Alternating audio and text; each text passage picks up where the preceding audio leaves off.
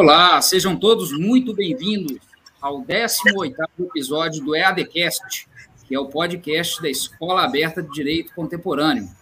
Comigo hoje, a nossa convidada Marisa Drius e a Ieda Lopes. Tudo bem, Marisa? Tudo bem, Gustavo Matoso? Tudo ótimo. Tudo bem, Ieda? Tudo tranquilo, Gustavo. Maravilha. Marisa, é um prazer você estar aqui conosco, né? Eu tive o prazer de te conhecer na ABANE, mas hoje o nosso tema aqui é direito penal. Eu queria que você primeiro se apresentasse para o público te conhecer, para quem está nos escutando te conhecer. Tá bom, Ieda, agradeço muito o convite, agradeço também o Gustavo, assim, muito delicado da parte de vocês, eu me sinto muito honrada em estar aqui dividindo esse espaço e num canal tão bacana como o do professor Renato Porto, que inclusive foi meu professor na FEMPERD, né? Então, é, enfim, eu me chamo Marisa Drey, sou advogada. Após uma longa carreira policial, onde eu trabalhei 22 anos como policial, e vim me especializando na área do direito penal e sempre com uma tendência é, para um, uma área que eu milito muito defendendo, que é a violência contra a mulher, né? A violência doméstica. Então, essa hoje é a minha área de especialização, e ao mesmo tempo é, trabalhando numa área bem bacana, que é condominial imobiliária, e que acaba trazendo uma junção aí é, de algumas ações que são, que acontecem dentro dos condomínios, mas tem uma dimensão criminal muito forte. Isso aí, Marisa. Então vamos lá, né? A nossa primeira pergunta de hoje é: violência doméstica é, contra a mulher. Como combater e prevenir?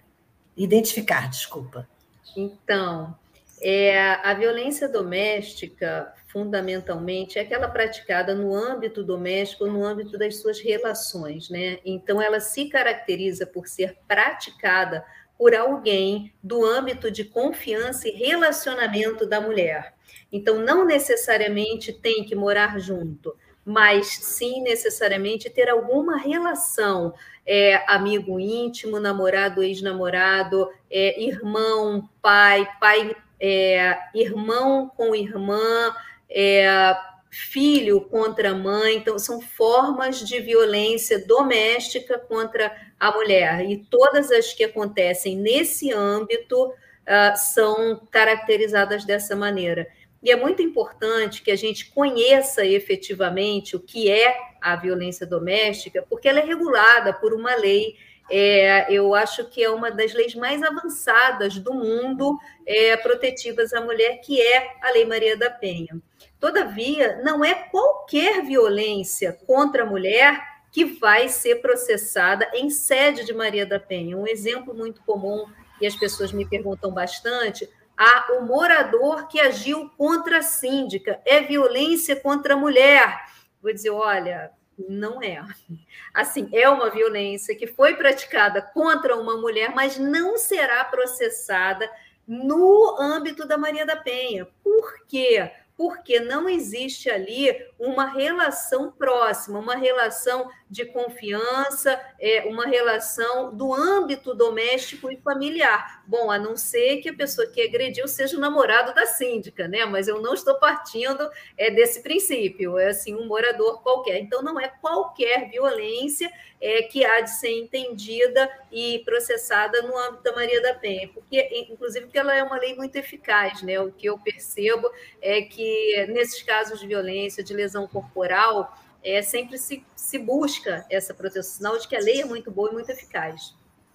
Interessante, viu, Marisa? É, é, é, até assim oportuno essa fala sua, porque assim, o que a gente percebe, e, e aqui nós somos três advogados, né, um advogado e duas advogadas, é, o que a gente percebe muitas vezes é que, que o, o público em geral né, é, comete esse, esse erro. E, e é interessante essa, essa, situação que você pontuou, porque as pessoas relacionam o crime, é, a violência contra a mulher, de uma forma geral, né? E, e aí, com a questão da, da violência propriamente contra a mulher no relacionamento, né? Existem essas diferenças, né? É, a pessoa acha que pelo fato de você ter agredido uma, uma pessoa do sexo feminino, uma mulher, né? É, normalmente seria colocado, enquadrado como, como a violência contra a mulher de uma forma geral. E aí eu queria até aproveitar essa, essa, essa, essa deixa que você colocou, essa pontuação que você trouxe. É, existem várias formas de violência doméstica contra a mulher, né? Existem, você poderia citar alguma para a gente? Até porque, assim, a próxima pergunta que eu iria te fazer, até emendando já, né? É, é porque está relacionada com a questão da pandemia. A gente percebe, às vezes, eu até brinquei, quando começou a pandemia, com, com alguns amigos meus, eu falei assim, nossa, o índice de divórcio depois da que acabar a pandemia vai subir. Porque os casais, normalmente, não, não têm aquele relacionamento na nossa vida cotidiana corrida, as pessoas perderam o relacionamento dentro de casa. E, consequentemente, isso acaba, provavelmente acabou aumentando também a violência doméstica, né? Então, assim, existem várias, várias formas de violência contra a mulher. Você poderia esclarecer isso para as pessoas que estão nos ouvindo? Então, Gustavo, sim, é, a, a, violência contra a mulher, ela já existem cinco formas previstas na própria Lei Maria da Penha, está no artigo 7 e fala uhum. sobre violência física, é, psicológica, sexual, patrimonial. É, então, e, e, são tipos abertos, assim, porque a Lei Maria da Penha ela não é uma lei penal. Assim, ela uhum. só trouxe, só, quando ela foi criada, trouxe um crime, que era o descumprimento de medida protetiva, né? E é muito importante a gente falar sobre isso, porque é importante que a gente compreenda a lei é, e que, e que não, não, não entenda erroneamente. Ela é muito mais cível do que penal, mas ela tem dimensões penais importantes. Eu vou trazer aqui uma grande modificação que foi feita, muito importante, é, para a proteção da mulher que foi a Lei 14.188, de 29 de julho de 2021, que incluiu no Código Penal, no artigo 147b, a previsão da violência psicológica contra a mulher. O que, que isso significa para quem não é da área criminal, tá? É que na área criminal a tipificação tem que ser clara, tem que ser específica, porque senão você não consegue é, a condenação daquele indivíduo. Então, o que, que aconteceu? Essa lei, e como entrou no artigo 147b, ela trouxe os verbos, porque na Lei Maria da Penha, a violência psicológica era prevista de uma maneira aberta. Então, mas qual é a conduta? Qual é a, o detalhamento tipificado? Faltava um tipo penal que determinasse a conduta. E no 147 já vem, que são oito condutas ameaçar, constranger, humilhar. Até coloquei aqui para dar um destaque, tá? Por isso que eu estou olhando aqui é, o isolamento, a ridicularização, e são, e são verbos que foram usados é, que têm um significado jurídico importante e conhecido no mundo jurídico. Então, por uhum. exemplo, o que é ameaça? Ameaça é de mal, injusto e grave. Isso, que isso já existe uma definição, ou a ridicularização é submeter a zombaria. E é muito importante. Por quê? Porque a violência doméstica ela não começa com a violência física. Ela começa com a provocação, ela começa com algumas palavras, com a ofensa, com a humilhação, e depois ela evolui. E, e a chegada desse, de, dessa lei nova e a entrada dela no Código Penal tem uma dimensão é, importante punitiva, mas também uma dimensão de, de divulgar é, a importância é, dessas condutas como puníveis penalmente, entendeu? E, e isso, isso é o grande diferencial. É, eu acho até que, salvo engano, é, tem um, um, termo em inglês, né? É, até a Cláudia Serpa, esses dias, fez uma postagem no Instagram.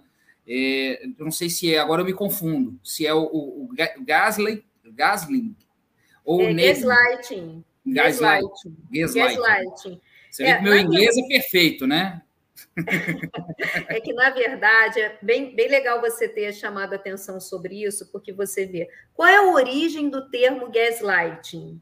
Gaslighting é, é, era uma, foi uma peça e de 1938, Gaslight, e que foi adaptado para o cinema, e onde um homem levava uma mulher a acreditar erroneamente na sua própria loucura. Então, o gaslight consiste numa violência psicológica sutil que causa uma consequência emocional. Então, o abusador ele distorce a realidade é, para manipular a vítima. Então, é assim: é, não, isso não é exatamente como você está vendo. Você está exagerando. É, não, não, você tá louca, ou diz, mulher é muito sensível. E nesse, nos, nas adaptações para o cinema e no filme, era interessante, porque eu, eu acho que era uma coisa é, relativa, ele apagava a luz, e, e ela dizia, não, mas a luz apagou. Não, não, não apagou, não. Você que deve ter tido um apagão no olhar. E quantas vezes Exatamente. Por isso que é, é Gaslight, é o Entendi. nome da peça. Agora você vê, de 1938, né? É, uhum. O que a gente percebe é que o abuso praticado pelo patriarcado ele é muito antigo, né? Isso não é novidade para ninguém. E o que é, principalmente que nós vivemos uma sociedade patriarcal por essência, né? Por Machista essência, por essência, né? Por história é, e culturalmente, de certa maneira, aceita, né? Assim, acho que todos nós participamos um pouco dessa construção social que agora está sendo discutida, né? E uhum. exatamente a, o, o, o, gaslighting é uma, é uma questão é, de abuso e é sim uma violência psicológica. E quanto mais se fala sobre isso, é um grande serviço, porque a gente mais consegue combater, né? E aí, e aí me, me, surge uma questão agora aqui. A gente está tá, tá num podcast jurídico e tal, e, e, trazendo uma questão muito importante de cunho é, de, de, de, serviço social, de utilidade pública, né? Porque é, é, briga entre marido e mulher, discussão de violência doméstica, é, as pessoas têm que meter a colher sim. E, e, como que você aconselha, por exemplo, qual orientação que você daria os colegas advogados que estão nos ouvindo e que tem interesse de atuar nessa área, por exemplo, que podem como que ele pode produzir ou, ou, ou formar um, um, um, lastro probatório, por exemplo, uma situação de gaslighting, por exemplo. Porque é, é, se o cara usa esse argumento que ah, você está louca, você está, né? É, quais tipos de provas que os advogados podem lançar mão para oferecer, isso aí seria um seria denunciado na delegacia, por exemplo, e aí ele levaria o quê? O WhatsApp dela, uma ata notarial, alguma coisa então, assim? Então, Gustavo, existem muitos elementos para a gente gerar conteúdo probatório no direito penal. Que assim, se as provas já são importantes em qualquer área do direito, no direito penal, então, são fundamentais, porque você está lidando com outro lado, que é o quê? É a vida, é a liberdade. Então, assim, é sempre um grande desafio a gente fazer essa produção de provas. Mas também a conduta tem que ser penalmente relevante. Assim, é, penalmente relevante é que ela consiga ser, de fato, provada e que haja uma, uma, uma musculatura, talvez, probatória nisso. Né? Então, o primeiro momento é receber essa mulher é, de maneira acolhedora. E eu não vejo isso acontecer sempre. Muitas vezes, quando a mulher vem para buscar ajuda, em primeiro lugar, ela é condenada. Mas porque você está aturando isso, você não precisa disso, é um julgamento prévio. Então, não é assim. Em, em, primeiro lugar, a gente precisa abrir os braços e acolher essa pessoa, porque ela está precisando de ajuda. E depois, a gente combinar com ela uma estratégia para alcançar as provas suficientes para uma condenação.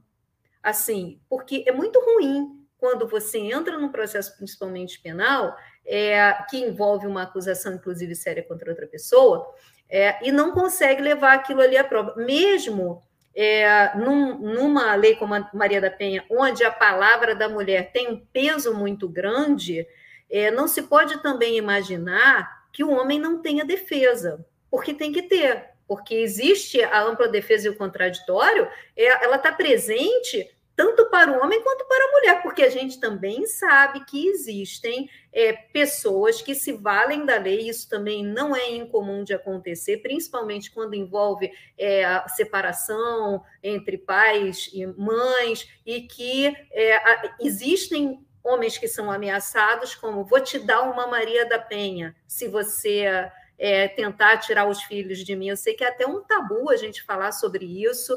É, às vezes, em, em, alguns âmbitos, nós falamos e recebemos pedradas, é óbvio, não é a maioria, mas a gente tem que ter os olhos abertos e, e, e entender também que existem é, pessoas que praticam o bem e o mal em qualquer em qualquer orientação qualquer sexual, né? qualquer gênero, né? É, com então, certeza. Marisa, vamos para o lado prático, foi excelente você ter falado isso. Foi criada a Delegacia das Mulheres, né? Uhum. E assim, o atendimento, uma mulher que não mora próxima a uma delegacia das mulheres, ela vai ter que se dirigir a outra delegacia.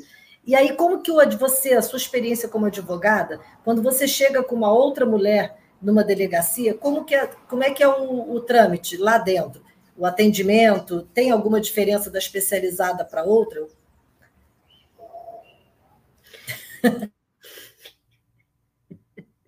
Eu tinha te falado para você me fazer só pergunta fácil? Não. Então, pronto, você me fez uma pergunta difícil. Ieda, assim, é, eu respeito muito a polícia hum, por tudo que ela trabalha, porque afinal eu vim de uma polícia que é diferente, mas é, a gente conhece muito bem a estrutura da segurança pública e nem sempre ela gera para os seus agentes o mesmo tratamento, as mesmas condições de trabalho. E isso acaba é, se traduzindo numa forma equivocada de tratar uma vítima de violência doméstica. É, eu tenho inúmeros casos em que a vítima já começou a ser revitimizada no balcão da delegacia.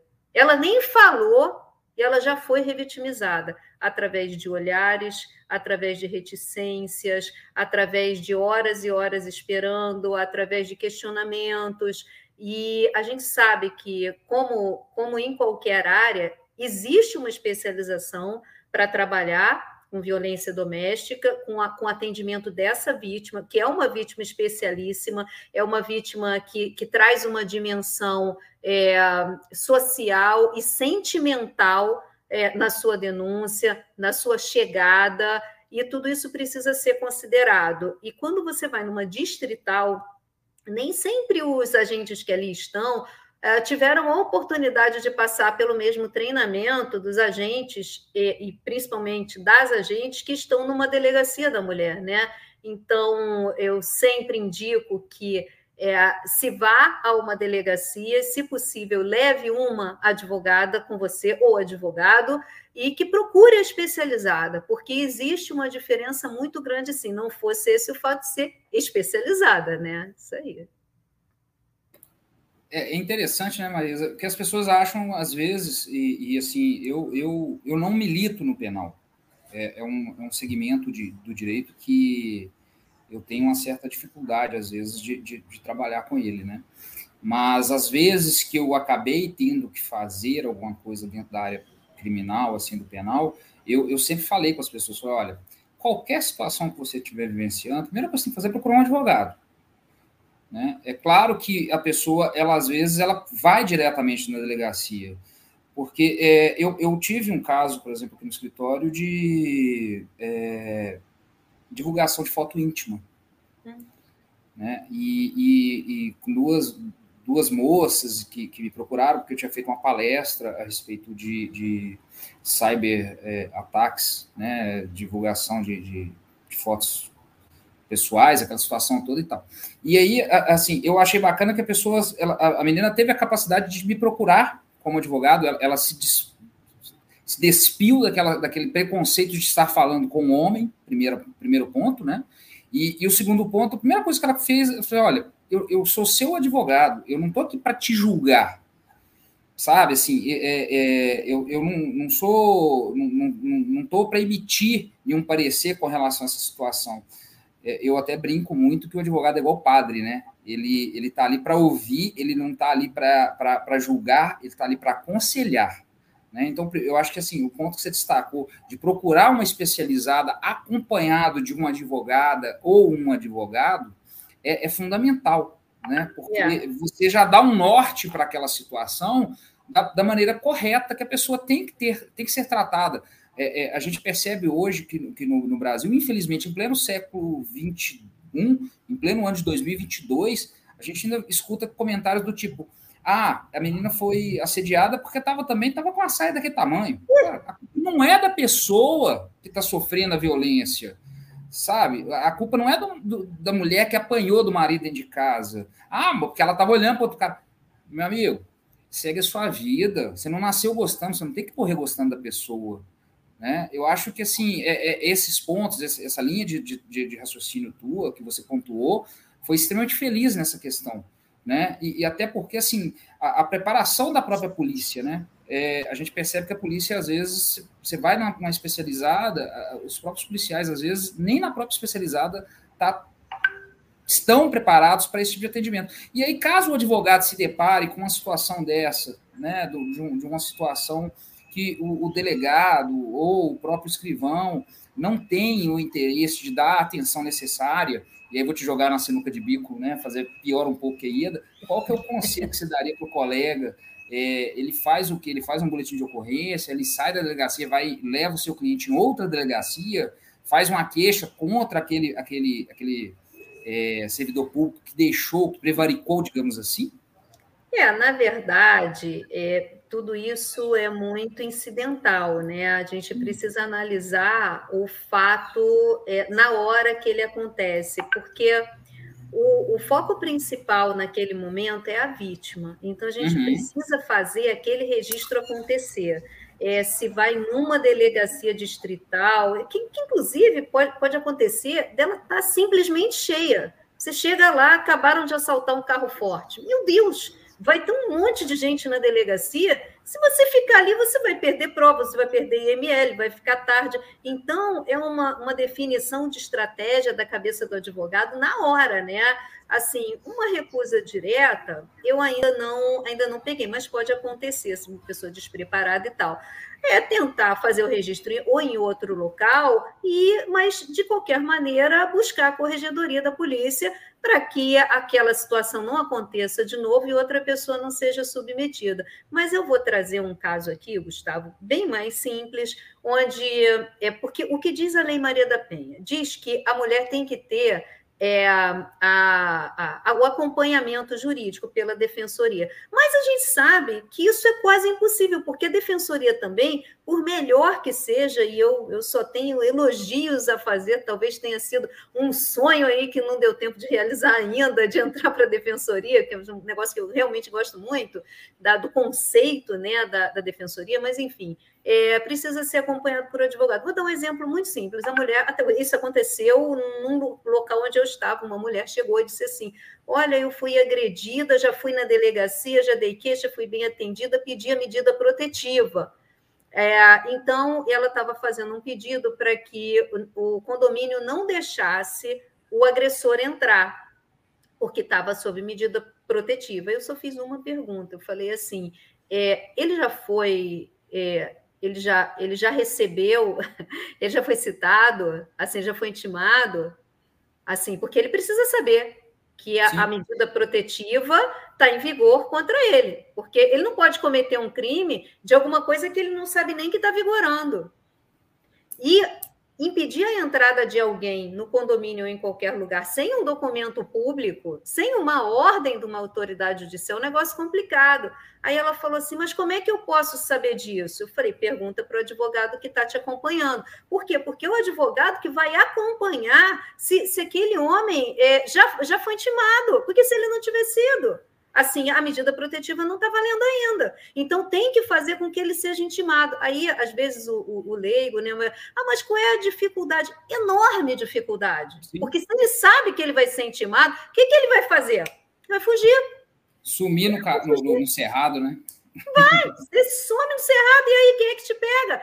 Para você tomar ciência de que, de que existe uma medida protetiva é, contra, contra, contra ele, né? Então, assim, uhum. primeiro, aí ela falou assim: ah, mas eu acho que ele vai não sei aonde hoje. Eu falei, gente, você não está com o advogado, não. Corre na delegacia, avisa isso ao agente, que ele vai estar tá nesse lugar agora, vê se tem jeito dele conseguir intimar, ou não dele, né? Na verdade, já, já parte até do juízo, mas tenta ver se você consegue, comunica um endereço diferente, porque até que isso aconteça, ela vai ficar sem proteção. Então, o papel do advogado é quase que fazer as coisas acontecerem e colocar a vítima também é, é, sabendo o que, que informada dos passos. Uma outra coisa, em alguns estados do Brasil, quando a medida protetiva vem, ela vem com data de validade. Então, essa medida protetiva vale a, para daqui até 30 dias.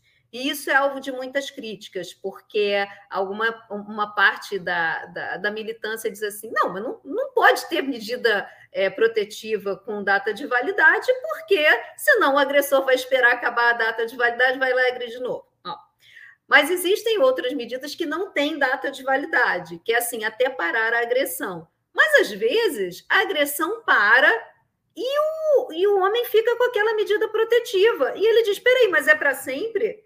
Eu não vou nunca poder andar naquela rua, eu não vou nunca poder entrar no condomínio, como é que fica isso? Que ele, então, vai ter que constituir um advogado. Assim, mas ela também, para ela saber até se já, como, é, como é que saiu aquela medida protetiva. E outra, as medidas protetivas, elas são muitas. E, e um detalhe importante, que é legal de falar aqui, o rol de medidas taxa, da, da, o rol de medidas protetivas da Lei Maria da Penha não é um rol taxativo. Eu vejo muitos colegas se confundirem com isso. É um rol exemplificativo. Então, se você achar que tem uma medida protetiva que vai te proteger como mulher, fala com seu advogado, diz: olha, é, o problema não é esse, é, não é para ele sair de casa, é alguma coisa. Eu queria que ele ficasse em casa só na presença de terceiros, vamos dizer assim. Ou qual é a medida protetiva que você acha mais importante? Não que ele não chegue com o carro, não sei. O que ela conseguir, porque a medida protetiva não é um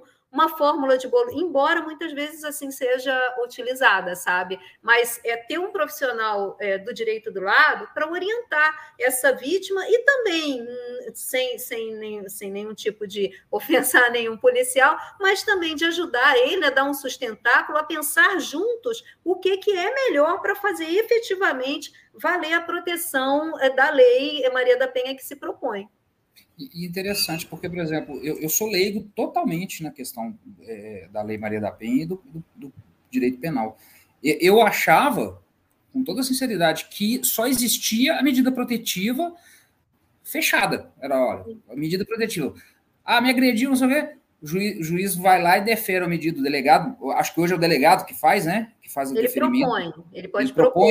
ele, ele, já, ele já não estabelece mais. Ele, eu achava que era o delegado que já tinha, porque eu vi que tinha saído alguma coisa desse sentido há um tempo atrás, e que ele estipulava, por exemplo, que a pessoa tinha que manter uma distância X metros e ponto. Achava que medida protetiva se resumia a isso.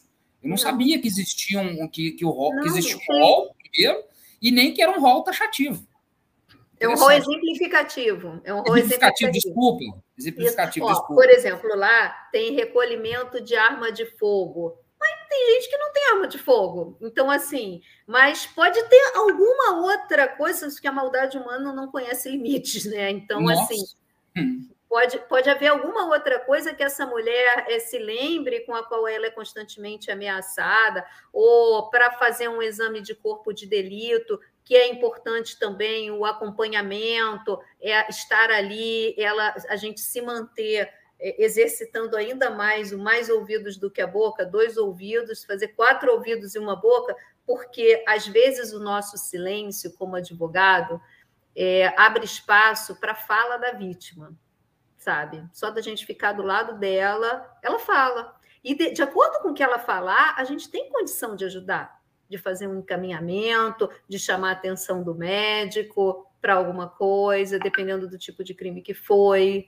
Então, assim, é, é uma é, é, é bem, é, é, bem importante o preparo desse profissional é, jurídico também para fazer esse acompanhamento, né?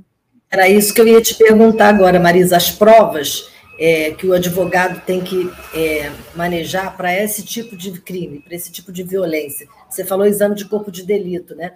Eu já imaginava que o advogado não tinha que estar presente, mas não, é essencial que ele esteja. Esclarece para a gente aí, porque assim como eu tive essa dúvida, né, outras pessoas, quais as provas que são mais comuns da mulher ter que apresentar? Então, na verdade, é, não é obrigatório que ele esteja, mas o advogado, nesse momento, é a única pessoa que a vítima tem a favor dela. Então, às vezes, eh, já aconteceu numa situação que eu também vivi, uma pessoa disse assim: não, mas não teve lesão corporal. E aí eu fiquei pensando, e ela dizia: não, mas ele só me empurrou. Eu tinha chegado no meio do caso, né? Assim, e aí depois ela relatou, falou assim: ah, não, eu, na verdade, tô com dor no braço. Aí eu, tá com dor no braço por quê? Não, porque no dia do empurrão é, bateu no meu braço, mas eu não fiz porque não ficou marca. Mas você foi ao médico depois? Fui. Tomou remédio? Tomei. Claro que tem, gente. Claro que tem. É acostar esse laudo, esse, esse receituário médico, esse laudo, e colocar no processo. Mas isso a vítima não sabe, ela não te fala. Assim, por isso que é importante a gente estar do lado dela. A presença do advogado durante o, do, durante o exame de corpo de delito é por um apoio, para mostrar que ela não está sozinha, para que ela te relate alguma coisa importante. Agora, as provas, elas também vêm ao longo do processo, né? E ao longo do relacionamento dessa mulher. Muitas vezes a gente é procurado é, por, por agressões que acontecem dentro do condomínio ou por síndicos e assim por pessoas que vêm e perguntam o que, que eu posso fazer. A gente pode fazer tanta coisa. Assim, é num caso de violência doméstica que esteja acontecendo, em primeiro lugar, ligar para a autoridade policial, isso é importante. A autoridade policial está demorando, está demorando, eu acho que está tendo. Vamos ligar para o interfone da casa dela, isso é importante, vai ficar aquele trim, trim, e ao, porque o importante é parar a agressão. Parar a agressão. E às vezes a gente não tem certeza, mas parar a agressão, liga para o celular dela, liga para o celular do outro, grita na janela, bota o microfone, faz qualquer porque o agressor ele também tem medo, o agressor é um covarde. De plano, o agressor é um covarde, porque ele está indo contra alguém é, que, primeiro, confia ou confiava nele, tanto assim que mora com ele, né? E que claramente é mais fraca do que ele. Quando ele percebe que tem toda uma comunidade em cima, aí não tem jeito. A gente já teve caso onde foi necessário o, já vi casos né, onde foi necessário, não necessariamente meus, mas onde foi necessário, que houvesse um arrombamento da porta. A pessoa não conseguia se defender. E aí, uma, uma questão que acontece muito também é que depois, não desse caso especificamente, mas outros que vêm aí a todo momento a mídia, e a gente também sabe que acontece pela experiência profissional, é que, mesmo no flagrante momento da agressão, quando a mulher é tirada da agressão, ela ainda nega. Ela fala: não, não, não, não é isso que vocês estão pensando. Não prende ele, porque não é isso. E aí, a, a sensação que vem é, nas pessoas que arrombaram a porta e tal, é aquela sensação de eu sou um bobo, ela gosta de apanhar. Gente, não é nada disso. Essa mulher é vítima de um negócio que a gente chama ciclo da violência. Ela está tão envolvida naquilo que ela não consegue perceber que ela é sim uma vítima, que ela que não tem que haver, é, ela não, ela não pode, não pode se sentir culpada da própria agressão. E não pode perder a paciência com ela, porque muitas vezes nem é a primeira vez que ela faz isso, é a segunda, é a terceira, e não cabe julgar, cabe acolher.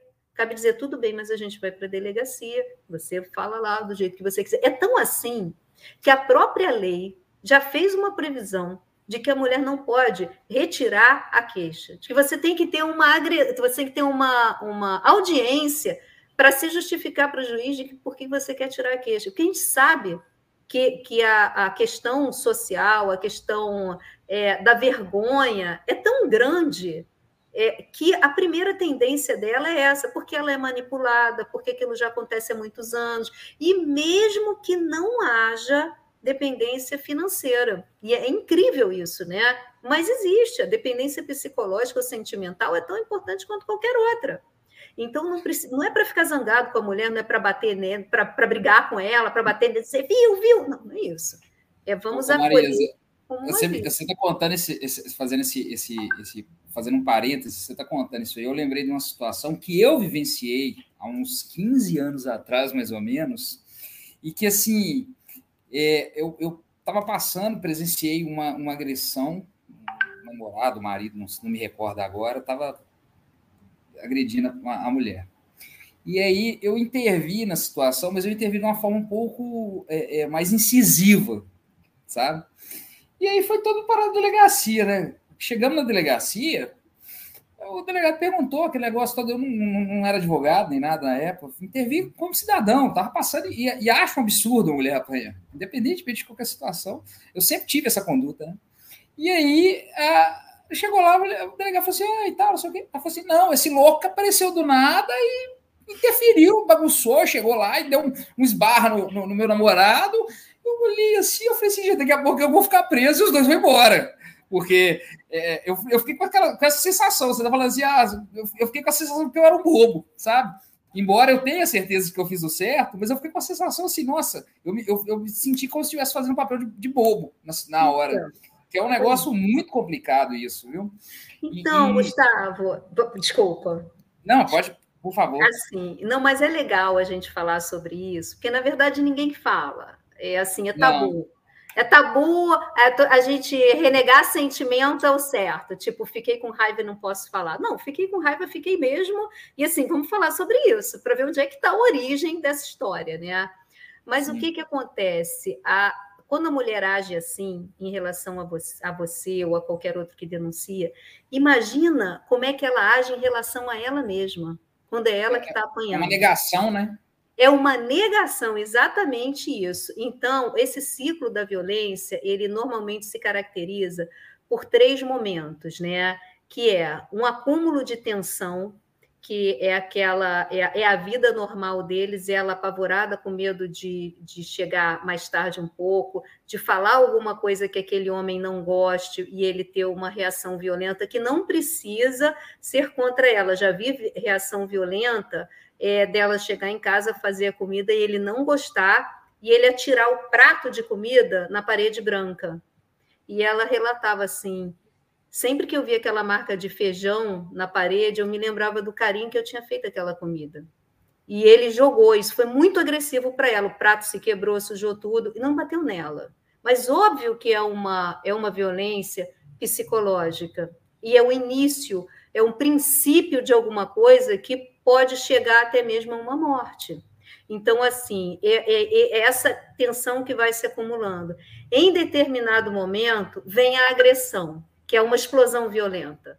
É a hora que ele bate, que ele agride, que dá raquetada, é, que, que chuta, que dá rasteira. E, e, eu, e, assim, infelizmente, a gente vê isso todos os dias, no jornal e na televisão.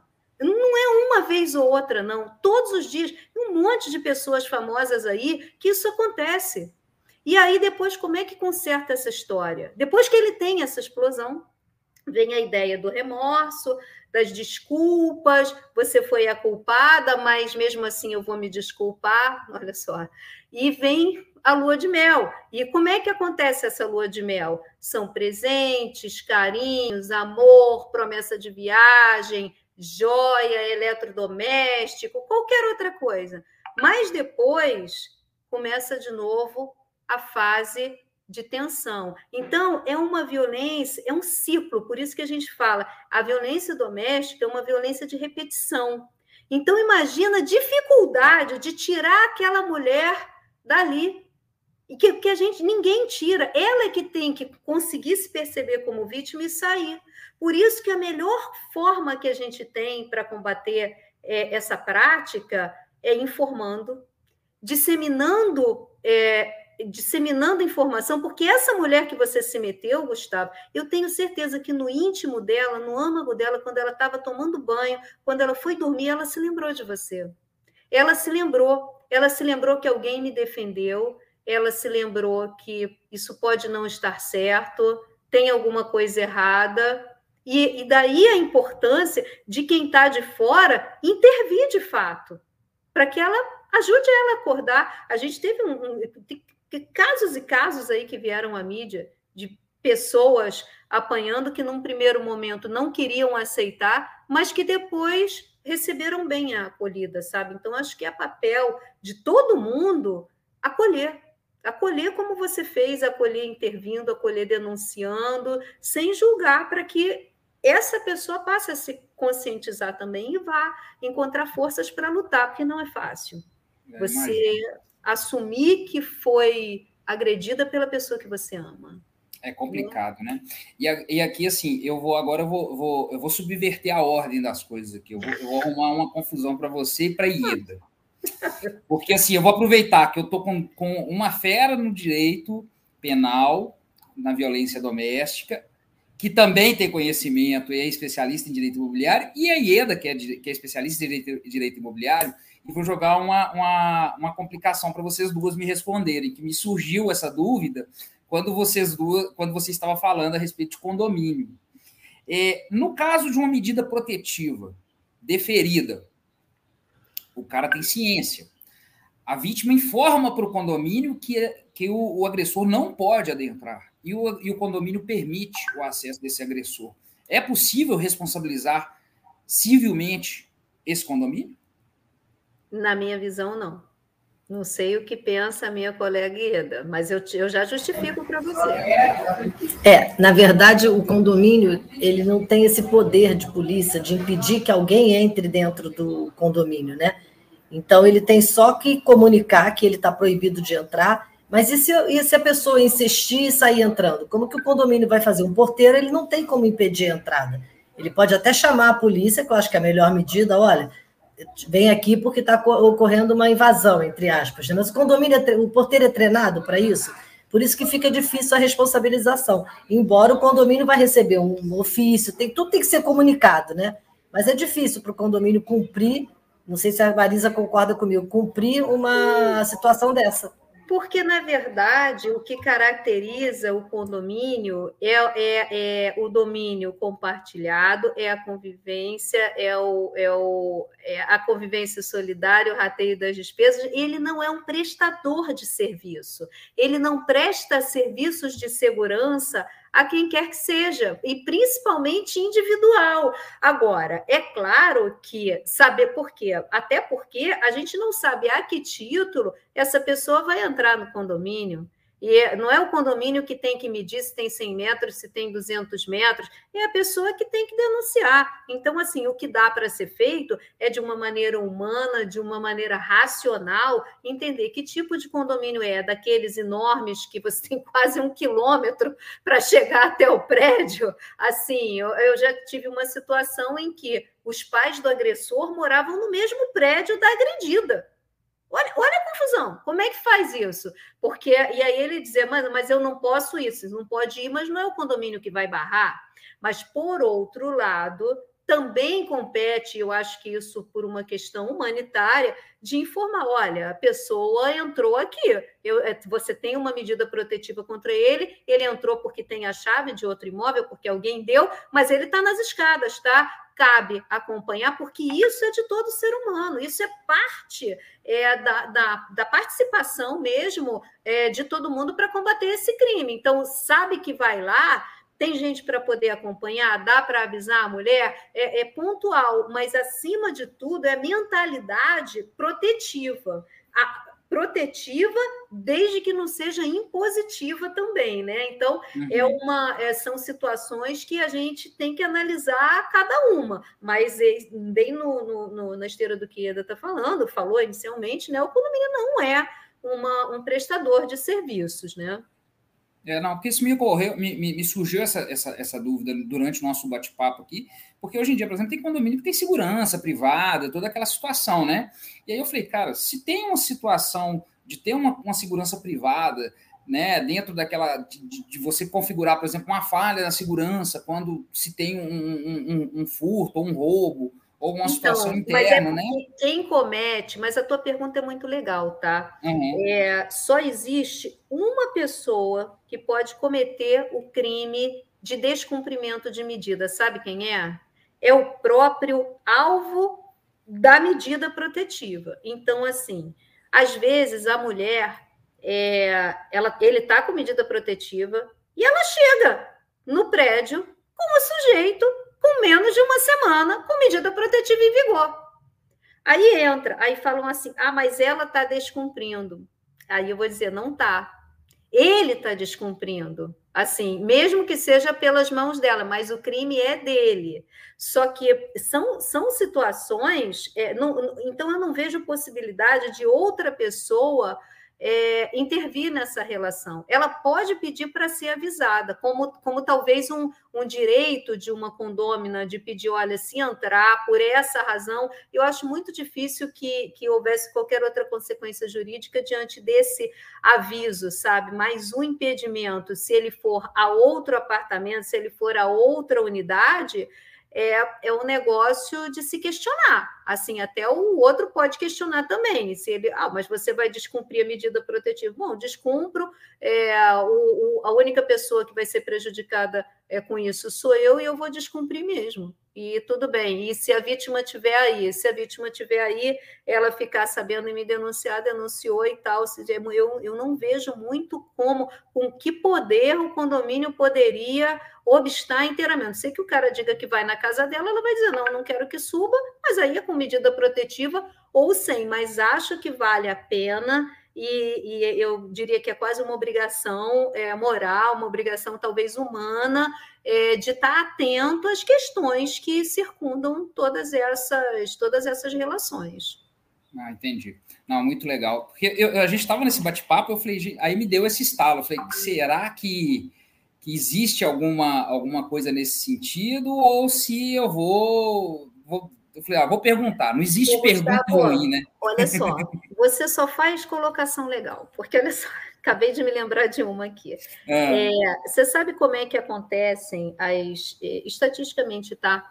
As agressões de ex-marido, ex-namorado é, nunca são é, repentinas, não é alguém estava sentado lá na lanchonete, o outro chegou e deu uma cacetada, não é assim envolve sempre a relação de confiança. E, assim, eu tenho visto muitos casos onde o agressor liga ou manda o WhatsApp ou encontra a vítima e diz assim: Olha, eu queria me encontrar com você. Só para pedir desculpa, não tem nada a ver, me perdoa, faz isso uma, duas, três, quatro, cinco vezes, a vítima aceita.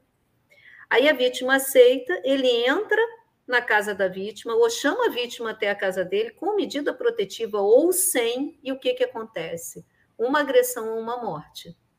Então, assim, é, é muito comum essa coisa é, de atrair, do agressor atrair a agredida, vulnerabilizada até seu poder. E aí, se, por exemplo, num condomínio que acabou de acontecer o problema, o condomínio percebe que esse cara está adentrando de novo, indo na casa dela, pelas mãos dela. Ele tem como impedir? Eu digo para vocês, não tem. Não tem. Pelas mãos dela, não tem. E aí vai subir. Mas o que que o síndico, o porteiro, o diligente podem fazer? Você não, você não, não tem certeza de que vai haver uma agressão, mas é muito grande essa possibilidade.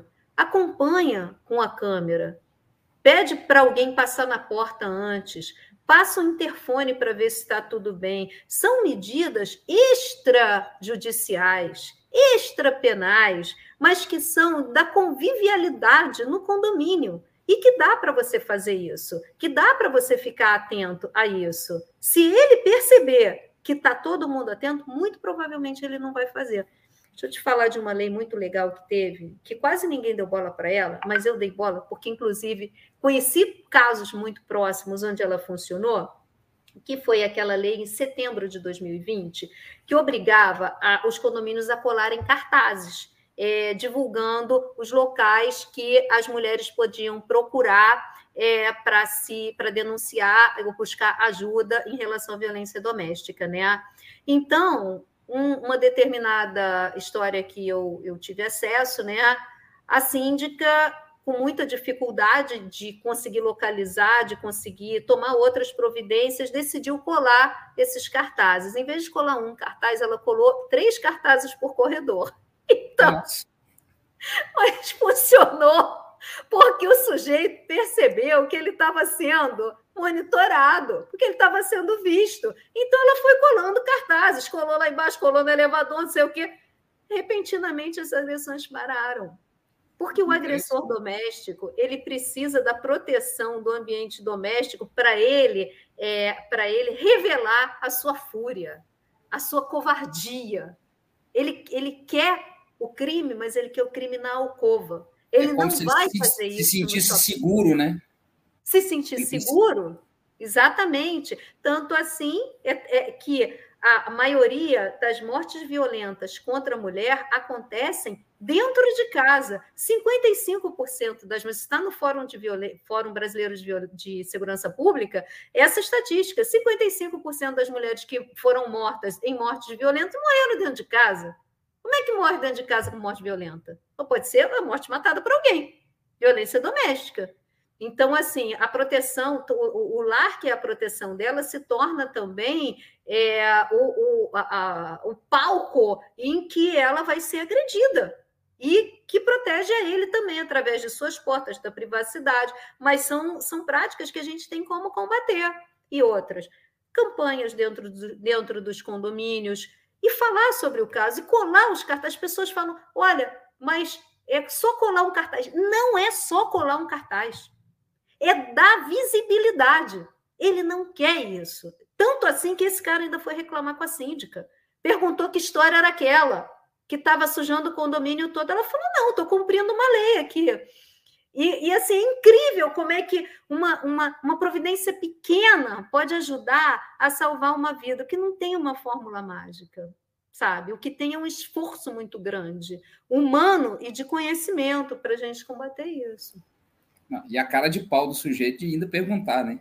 É muita cara de pau, porque, pelo amor de Deus. Ô, Marisa, deixa eu te falar uma coisa, e, e, e assim, é, como tudo que é bom, né? A gente, o tempo voou e aí a gente chegou ao final do nosso episódio de hoje. E eu gostaria muito de te pedir duas, duas dicas. A primeira, uma dica especializada né, para pro, os colegas que estão nos ouvindo, que têm o interesse de se especializar mais, de conhecer um pouco mais. É lógico que além das, da, da lei propriamente dita, né, da letra fria da lei, mas algum, alguma doutrina, algum autor que seja interessante para que você possa uhum. indicar. E para o público leigo que está nos ouvindo, que nós temos também uma audiência, né? Que, de pessoas que, que queiram mais, conhecer um pouco mais a respeito disso, de saber um pouco mais a respeito de, de questões de acolhimento, um filme, um livro, alguma coisa nesse sentido. A gente sempre pede para o nosso convidado passar essa informação, né? E deixar essa, essa mensagem no final. É, o, os livros dos autores de direito penal existem muito bons. Eu posso pegar ali, porque por acaso eu tenho alguns? Espera aí só um claro, pouquinho. Fica à vontade. A casa é sua. Opa! Olha. Ai. É, eu gosto muito e indico a todo mundo da Adriana Ramos de Mello, esse aqui, ó. No, aqui. Lê Maria Adriana, da Penha na prática. É, eu gosto muito desse livro da Adriana Ramos de Mello e Lívia de Meira Lima Paiva, é, porque elas trazem uma dimensão prática mesmo, de aplicabilidade da lei. Então, eu indicaria esse livro. É, tem mais Maria Berenice Dias, é, essa é muito conhecida na área civil, né? Ela tem um, ela traz uma visão. Família, né? Direito de família, porque a, e eu acho importante essa visão, porque, como estou dizendo, a, Lei Maria da Penha ela não é uma lei penal, ela tem dimensões penais, mas ela não é uma lei penal, ela importa muito, existe um diálogo muito forte entre as questões de família e essas questões penais. E esse aqui que eu adoro é assim, é um autor na área de direito penal, Rogério Sanches Cunha assim, Rogério Sanches, para quem é da área penal, é muito, é um autor muito importante, né? Claro, existem outros, né? Sim. Mas eu, eu gosto muito da abordagem desses três livros, são livros simples, é, mais comentados, enfim. Eu acho que Não, é, é isso, né? A valeu gente... muito. Agradeço Marisa, muito obrigada. É. Obrigada a vocês. Também agradeço a simpatia, o acolhimento também com que me receberam aqui, né? Nada, você, você é parceira, é amiga, e a tua experiência é muito válida para todo mundo que está aqui nos escutando, com certeza. Foi muito enriquecedor. Tá bom, muito e as obrigada. portas do EDCast sempre estão abertas para você. Quando quiser voltar, você já está convidada. Né? E agradeço novamente pela sua participação.